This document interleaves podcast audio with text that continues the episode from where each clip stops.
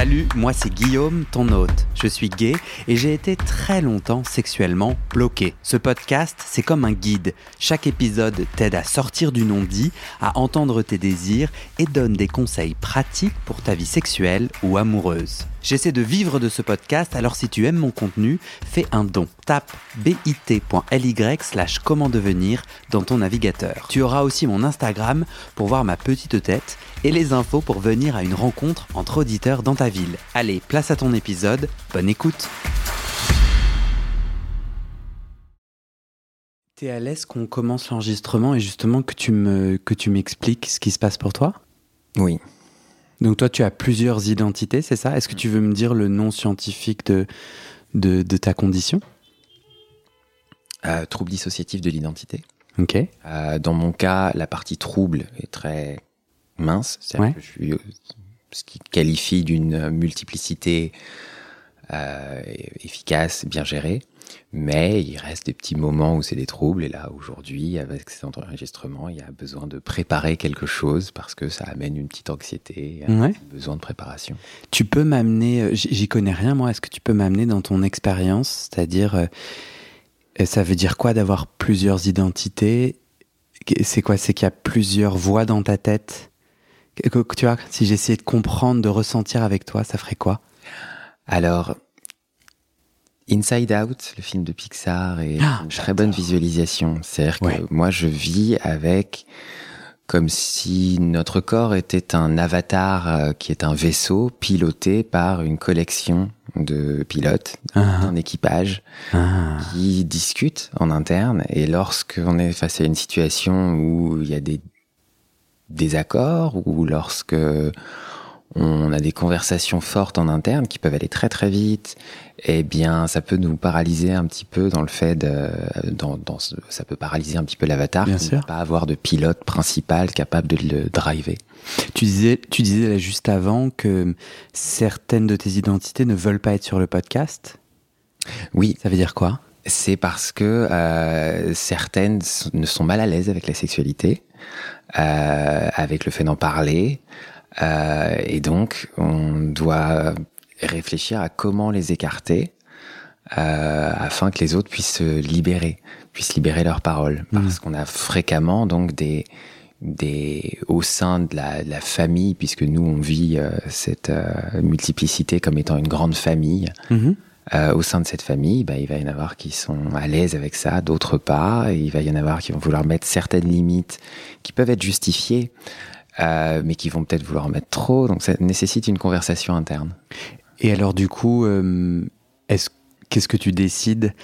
Euh, C'est c'est quoi la bonne limite pour prendre soin de ces identités qui veulent pas dévoiler certaines choses? Peut-être ma question est un peu complexe, mais Non, ta question est, est adaptée. Il va y avoir certains noms qu'on ne va pas prononcer. NOM Ouais, ou NON NOM. Certains nomen que l'on ne va pas prononcer parce que il ne veut pas être associé avec ce propos. Il y en a quelques autres, par contre, qui eux sont ravis de pouvoir euh, exprimer cela.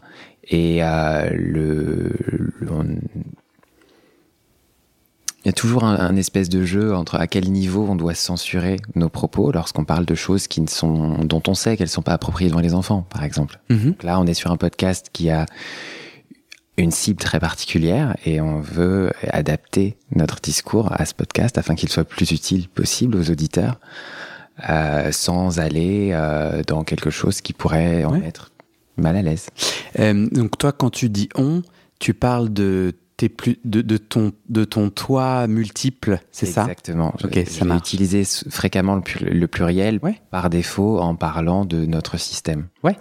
C'est-à-dire que euh, le terme système, c'est pour définir euh, les différentes identités qui te composent et, et euh, ton toi est un système. Et tu, quand tu, c'est ça, quand tu fais Voilà, référence. chez, chez, chez, là aujourd'hui, quand tu t'adresses à moi avec toi, Mhm. c'est Adrien qui parle. Et Adrien, je suis une des âmes, un des altères Mhm. De ce système. Et donc j'ai une identité propre à l'image de ce qu'on entend par identité ou âme. Oui.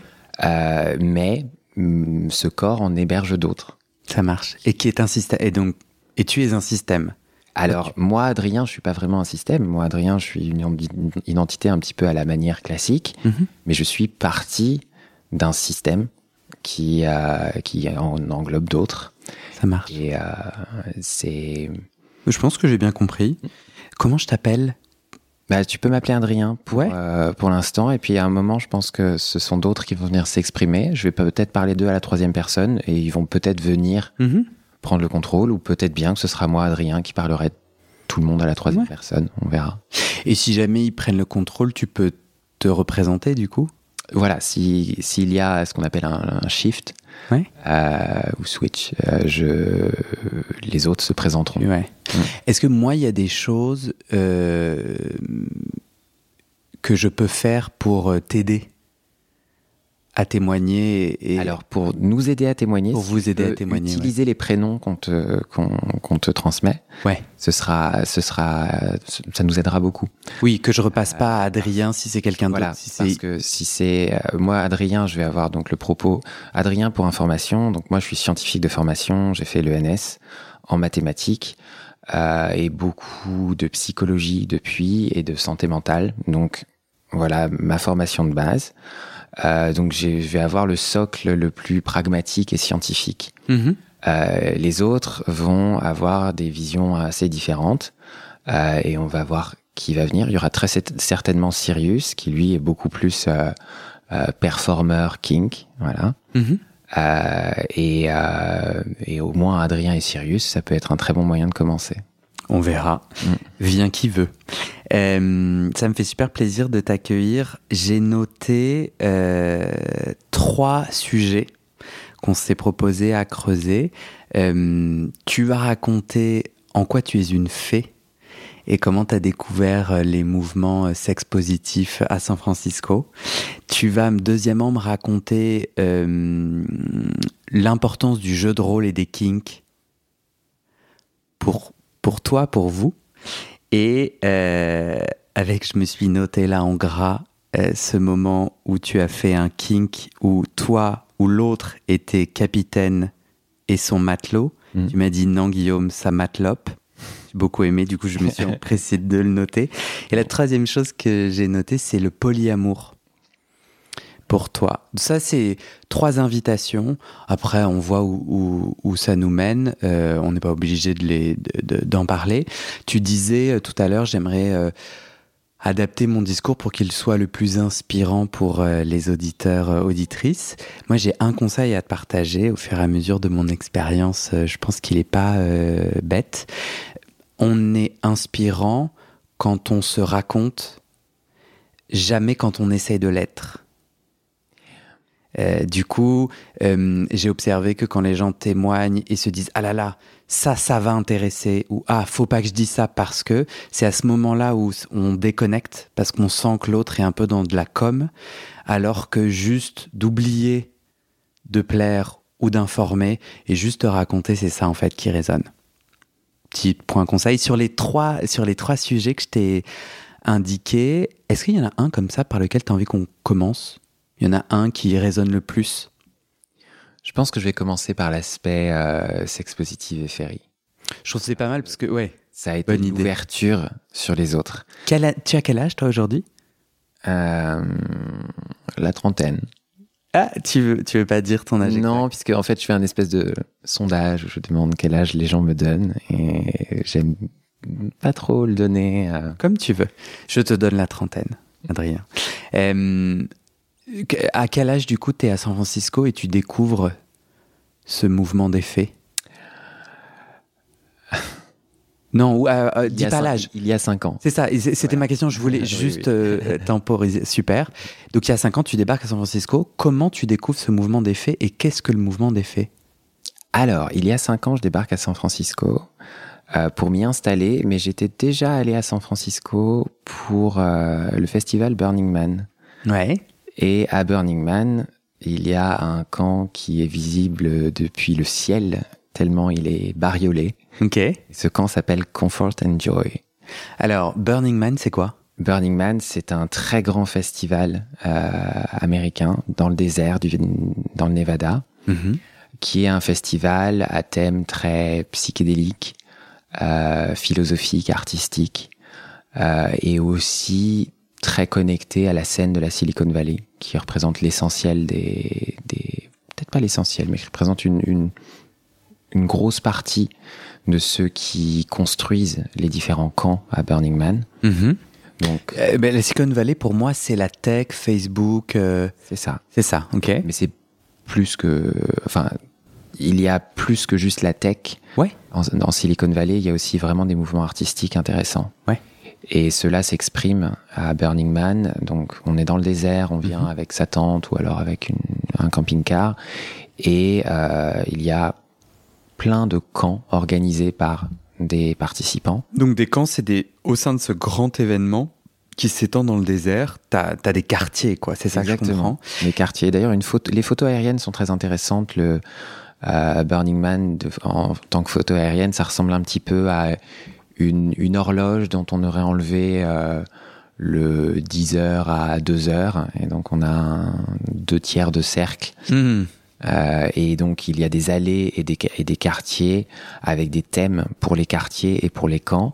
Et donc, ce camp Comfort and Joy est visible depuis le ciel, puisqu'il Mhm. est coloré en rose, vert, jaune en général, très fluo.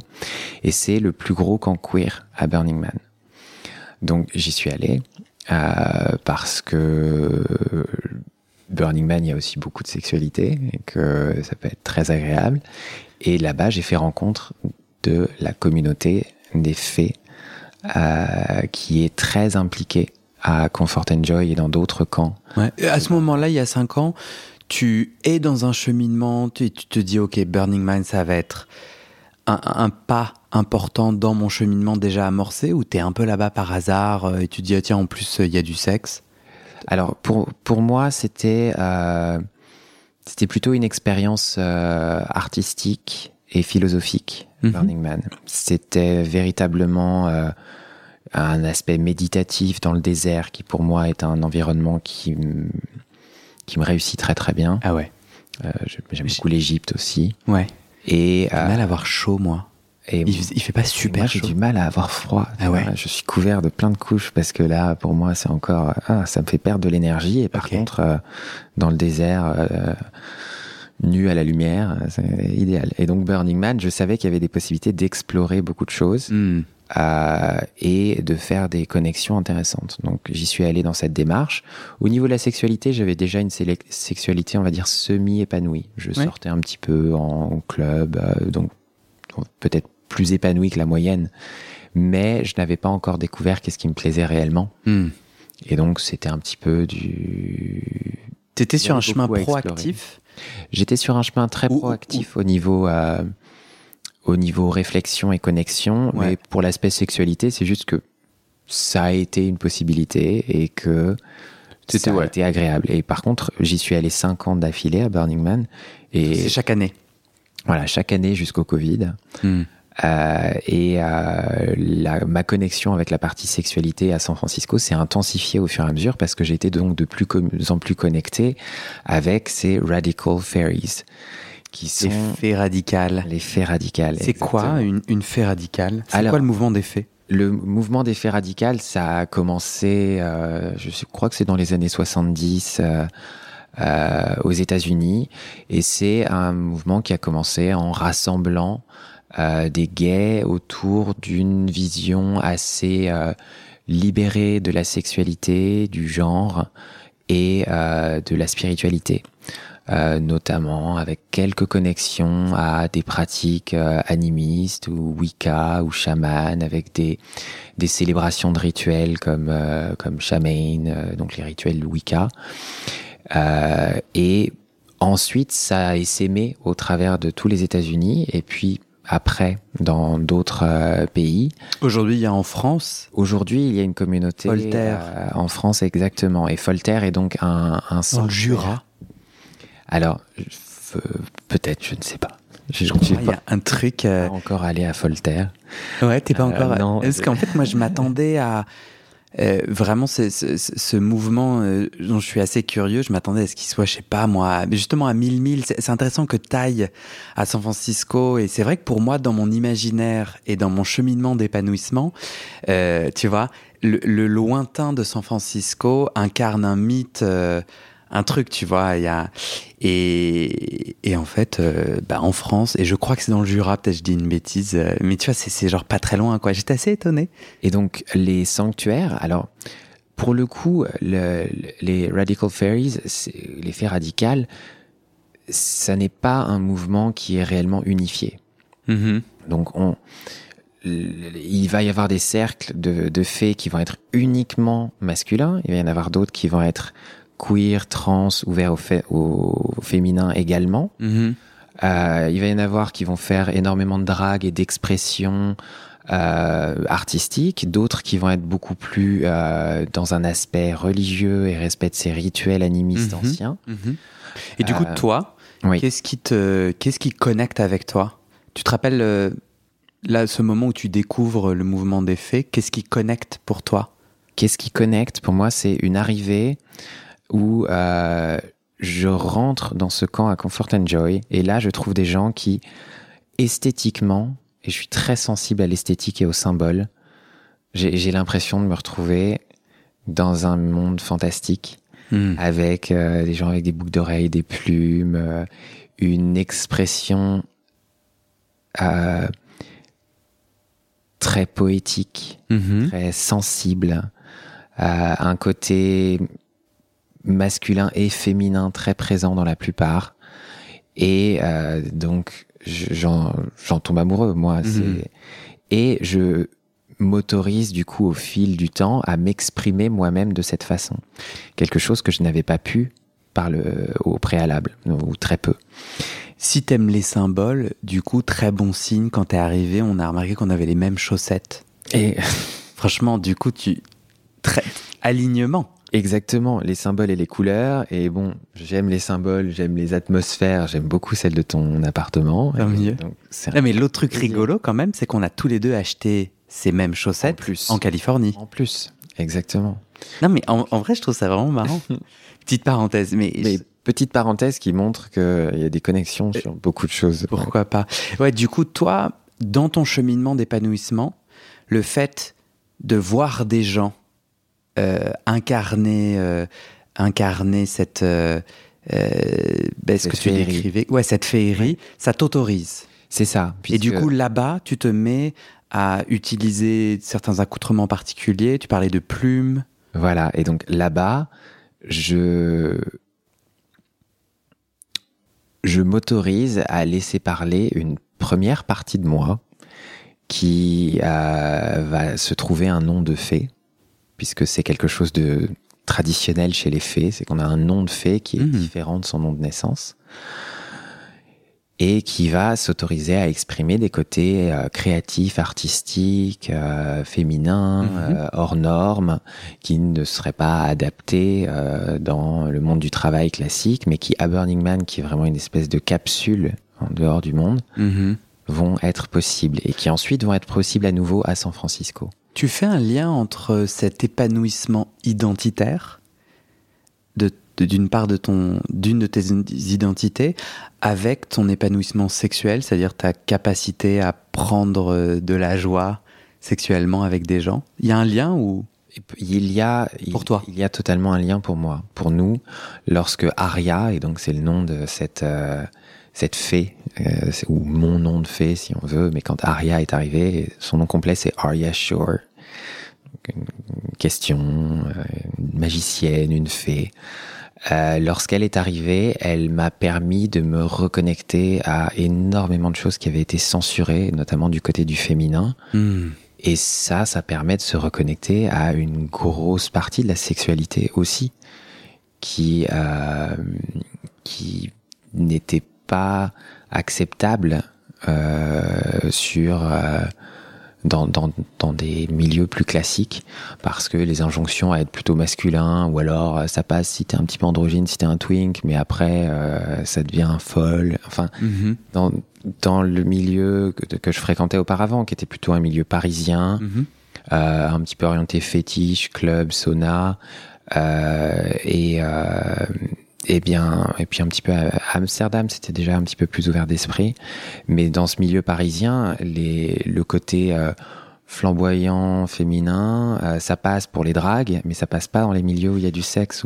Parce que, parce que du coup, toi, à Paris, euh, il y a cinq ans, à ces moments-là, tu, tu vis ta sexualité dans des saunas et dans des lieux de sexe. Et dans mon appart. Et dans ton appart. Oui.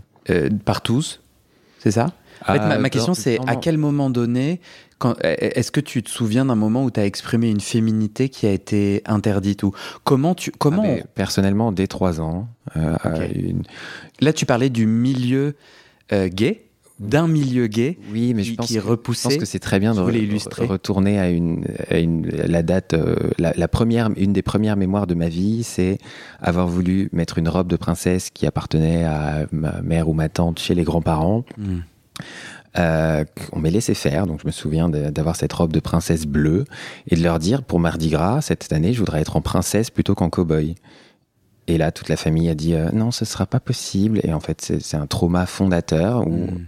C'est un petit peu ma partie féminine, Aria, qui s'exprimait et qui se disait bah oui, marre d'être tout le temps en garçon, euh, en fille, c'est bien aussi. Mhm.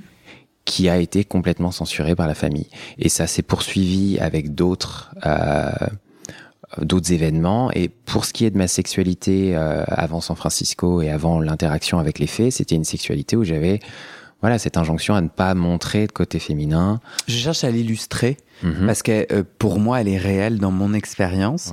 Est-ce que toi, euh, tu as, des souvenirs là qui te viennent, qui illustreraient euh, donc des commentaires que tu entends au sauna, des, des, choses qui font que cette folophobie, que cette, euh, cette euh, haine du féminin euh, est bien réelle?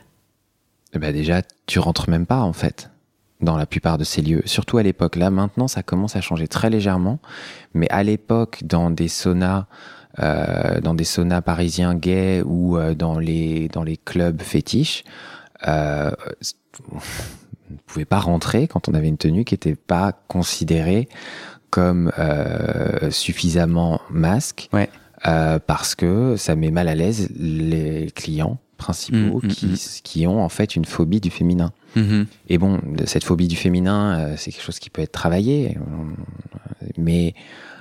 Et toi, tu as reçu des commentaires euh, si tu étais trop efféminé ou euh Alors non, parce que je le montrais absolument pas. Je, je, me suis fait agresser aussi plusieurs fois euh, pour des choses qui sont du domaine de la, du simple maniérisme parce que euh, ça, ça ressort de temps en temps. Euh, je me fais agresser physiquement et donc euh, je ne mettais aucun symbole qui pouvait le faire. Je me suis fait percer les oreilles.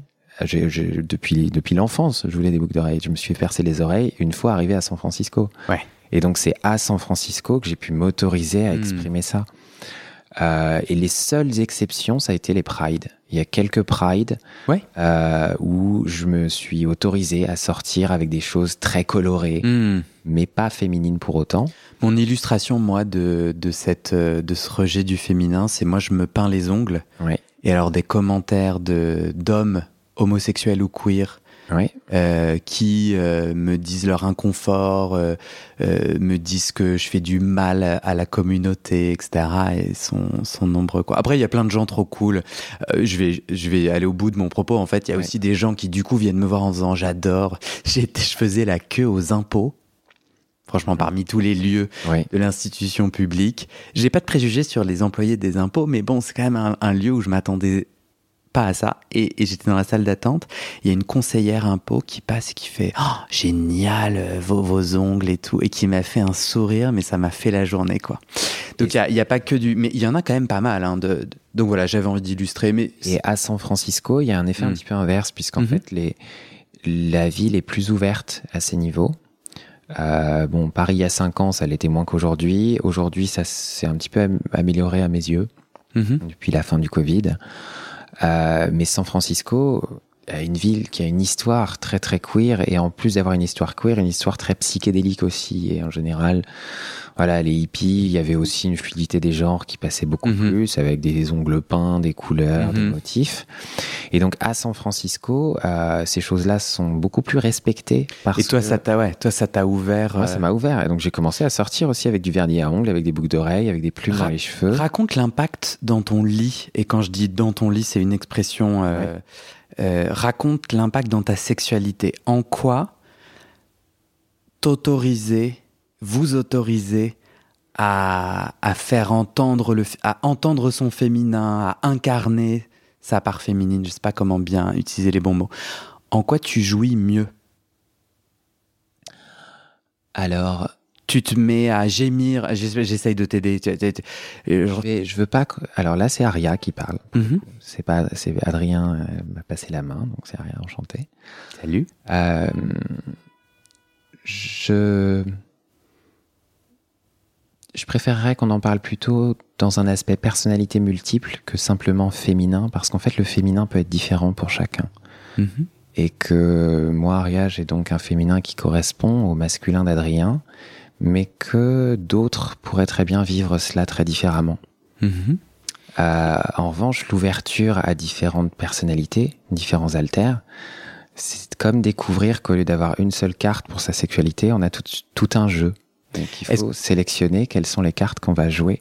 Est-ce que tu es à l'aise de me décrire ces cartes?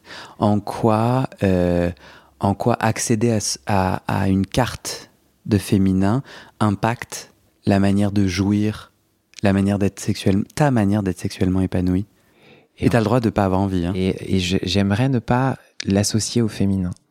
Ou, excuse-moi, attends, Adrien me fait une remarque parce que. Donc, Adrien, je reprends. Euh, Aria euh, se sent mal à l'aise de parler du féminin en tant que femme, trans, dans un corps masculin, euh, et d'y voir associer des choses qui pourraient ne pas convenir à des femmes ou à... Et moi, je vais parler peut-être du... Je vais utiliser un mot différent, je vais dire le côté femme, pour dire ce côté un- d'un d'un gay qui serait masculin plutôt, mais qui laisse sortir des côtés féminins. Hmm. Moi, je vais te raconter mon expérience et tu vas me dire si, si euh, ça, ça te. Moi, je sens. Euh, encore aujourd'hui dans mes rapports sexuels, je, je suis quelqu'un qui est assez euh, verbal au lit, c'est-à-dire, Oui. euh, alors je parle pas. Oui. J'ai- je- je- là, j'ai déjà eu des expériences où la personne parle et il y a un truc qui se déconnecte en moi. En tout cas, je suis pas tout à fait à l'aise quand les gens mettent des mots. Mhm. Bon. C'est- mais mais j'aimerais bien être un peu plus détendu. Mais là, je sens que je suis. Peut-être c'est parce que c'est mon métier, peut-être c'est parce que je passe ma journée à parler, que je sais pas. En tout cas, en revanche, verbal dans le sens gémir. Je gémis beaucoup et il y a plus d'une fois où j'ai laissé, pousse- euh, euh, j'ai laissé passer des râles dits féminins, peut-être d'une façon plus aiguë, donc la société Oui. considère que. Et où je me suis immédiatement bloqué, où je me suis dit, genre, Ah, j'ai l'air ridicule. Et alors là, du coup, je me déconnecte du moment de ma sexualité. Donc moi, pour moi, ma réponse à ma question, ça serait le moment où je m'autorise euh, ma diversité euh, d'identité. Euh, ben, du coup, le moment où ce qui sort est considéré par la société de plus féminin, je, m'inquiète pas. Et je ne me, je me déconnecte pas du moment de ma jouissance. Donc je jouis mieux parce que ben, je, je reste dans ma jouissance, quoi. Alors là, du coup, je te propose qu'on parle, euh, qu'on connecte au deuxième sujet, le jeu de rôle. Vas-y. Parce que le jeu de rôle permet justement d'explorer tout cela. C'est-à-dire que lorsque tu as une démarche avec un partenaire de te dire quel rôle est-ce que je peux prendre avec toi. J'aimerais prendre le rôle de euh, la gamine qui gémit parce que c'est sa première fois, euh, ou j'aimerais prendre le rôle de euh, du chien qui est totalement non verbal et très bestial. Eh bien, lorsqu'on réussit à discuter, à mettre des mots sur ces rôles qui définissent un petit peu ce que l'on a envie d'exprimer, définir est peut-être pas le mot exact, mais qui en tout cas réussissent à donner un aperçu de ce que l'on va vouloir exprimer et qu'on entre dans un accord avec le partenaire, là, on peut vraiment s'exprimer pleinement. Tu me racontes ta Sachant- dernière fois? Tu, Enfin, parce que là, c'est conceptuel. Est-ce que tu es à l'aise de, de prendre un exemple d'un jeu de rôle, euh, d'illustrer et de prendre un exemple d'un jeu de rôle qui t'a fait connecter à une part de toi et qui t'a fait jouir Dans le sens euh, joie sexuelle. Alors, euh, Oui. On était chez un potentiel partenaire polyamoureux Mhm. avec lequel la relation est en train de se nouer petit à petit. Euh, on est allé le visiter euh, et on a amené un sac avec des jouets et on a discuté entre nous de euh, des potentiels rôles qu'on allait avoir. Mhm. Et Vous en aviez déjà parlé avant, c'est-à-dire c'était quelqu'un que l'on avait déjà vu, à qui on Mm. avait déjà euh, présenté le système, et Mhm. donc euh, différents alters, différentes personnalités, euh, qui aime les jeux de rôle lui aussi, Mhm. euh, qui lui par contre n'est pas, euh, ne se définit pas comme multiple, mais qui donc va avoir certains rôles qu'il sait apprécier. Mhm. Euh, donc il y a des aspects domination, soumission, qui va guider qui. Et cette nuit qu'on a passée ensemble est une nuit où on a changé de rôle au cours de la nuit. C'est-à-dire qu'avec des accessoires très simples comme juste une casquette, et là c'était Adrien qui était le capitaine avec son matelot. Euh, et puis à un, un un changement d'envie et puis Adrien pouvait enlever la casquette et laisser venir Hermès qui lui était plutôt peut-être un autre matelot sur le même bateau mais qui avait donc une relation très différente avec Mhm. Théo, ce garçon. Et ensuite d'autres scénarios donc en discutant sur, sur- Amène-moi dans le, dans le capitaine, c'est-à-dire avec cet accessoire, euh, sexuellement, vous avez fait quoi quand tu étais dans ce rôle de capitaine? Hmm, Il t'a sucé, enfin, juste là, j'essaye de me faire une image très concrète. ça, a- ça a duré et ça a été. euh, oui, c'est, s'en est passé par à peu près tout. Le capitaine était actif avec son matelot. euh, C'est-à-dire tu l'as pénétré? Du capitaine, qui euh, a fait la vidange du capitaine et du voilà, en utilisant des mots parce que moi, Adrien, j'ai tendance à être très verbal pour donner des directions assez subtiles. Euh, Par exemple? C'est, di- c'est difficile hors situation, euh, Ouais. mais euh, le En tout cas, en tout cas, il y avait pénétration, il y on se eu- suce, etc. Ouais. Et ma question, c'est Tu vois, tiens, un, un- un petit exemple qui me vient, Mhm. c'est difficile hors situation. Mais par exemple, un vocabulaire différent pour sucer, téter, tâter, et que tu peux enseigner à quelqu'un au fur et à mesure. Et donc, Mhm. par exemple, il sait que téter, c'est pas la même chose que sucer, et que ça va entraîner une sensation différente, et celle que- dont j'ai envie. Mhm. Et plus tu développes ce type de subtilité, et plus aussi tu peux avoir des, des mots qui ne résonneraient pas avec des auditeurs parce Mhm. que euh, phalange, bon, ça peut vouloir dire plein de choses, mais que Mhm. avec un partenaire qui est habitué à ce que phalange ce soit une attaque spéciale dans pendant ce jeu de rôle, Oui. qui est ce que on demande, et Tu peux me mettre phalange dans une phrase? De mettre phalange dans une phrase? Mhm. Euh, Alors, euh, le capitaine a beau être actif, il a peut-être besoin d'une phalange de son matelot pour euh, s'occuper de Uranus, qui est euh, voilà. C'est je le capitaine peut être un capitaine des étoiles. Uranus is a planet. Enfin, ça c'est c'est très le, le but pour moi, c'est que ce soit en accord avec ce qui fait rêver le Ah. partenaire. Et moi, j'aime les partenaires qui sont en général très euh, qui ont des capacités de visualisation et avec qui on va pouvoir rentrer dans un mode véritablement un jeu où, Mhm. tout comme des joueurs de jeux de rôle sur table peuvent s'imaginer dans un vaisseau spatial, ben là, on peut aussi dans un aspect où en plus il y a l'interaction humaine. C'est un voyage, quoi. C'est un intéressant voyage et que- c'est d'autant plus intéressant lorsque c'est à plusieurs. Parce que là, je t'ai parlé d'une dernière fois avec donc Ouais. un partenaire, mais une dernière fois à plusieurs, c'était j'ai euh, géré un jeu de rôle où j'étais donc le capitaine, mais j'étais aussi euh, au rang de matelot la, plus, la plupart du temps en fait, Hermès au rang de matelot, et moi Adrien avec la casquette, c'était le capitaine fait les règles du bateau. Ah, ah. Et ensuite, euh, le capitaine va dans sa cabine et pouf, c'est Hermès qui revient avec un look différent et qui va donc être un des matelots qui s'amuse Mhm. avec les autres. Vous étiez combien? Euh, on était cinq. Chez toi? Ouais. Ici à Paris? Non, pas à Paris, pas chez moi. Quelque part, en tout Euh, cas. si, à Paris, pas chez moi, pardon. Ok. Sur un, sur un- euh, on était sur un événement sexe positive Oui. où je proposais un atelier jeu de rôle D'accord, ok.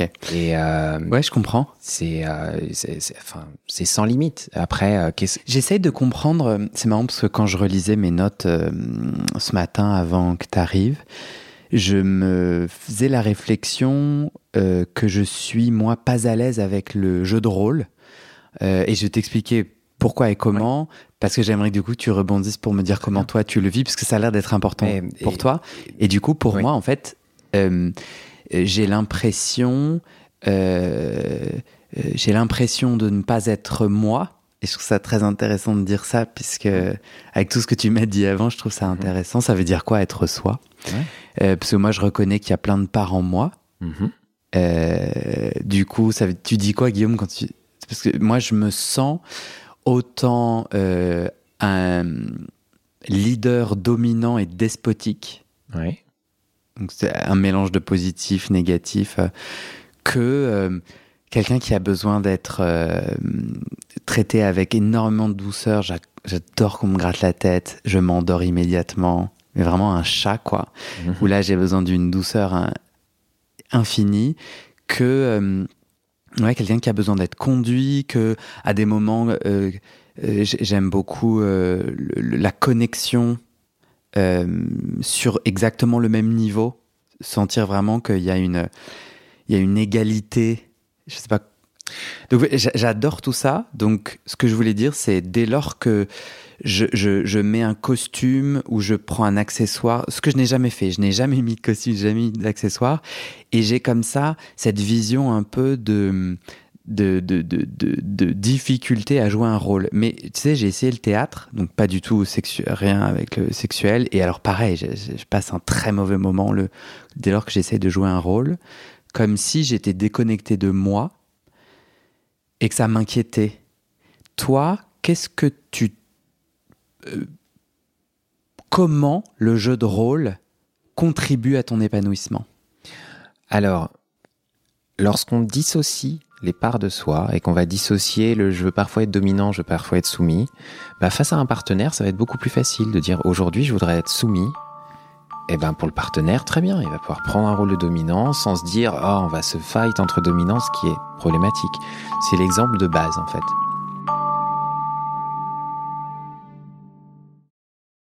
Et c'est la fin de cet épisode. Il y a plus de 130 épisodes à découvrir sur ce podcast. Ça fait beaucoup, alors je t'ai rangé les épisodes par thème. Conseils sur la sodomie pour ne plus avoir mal ou comment bien faire son lavement.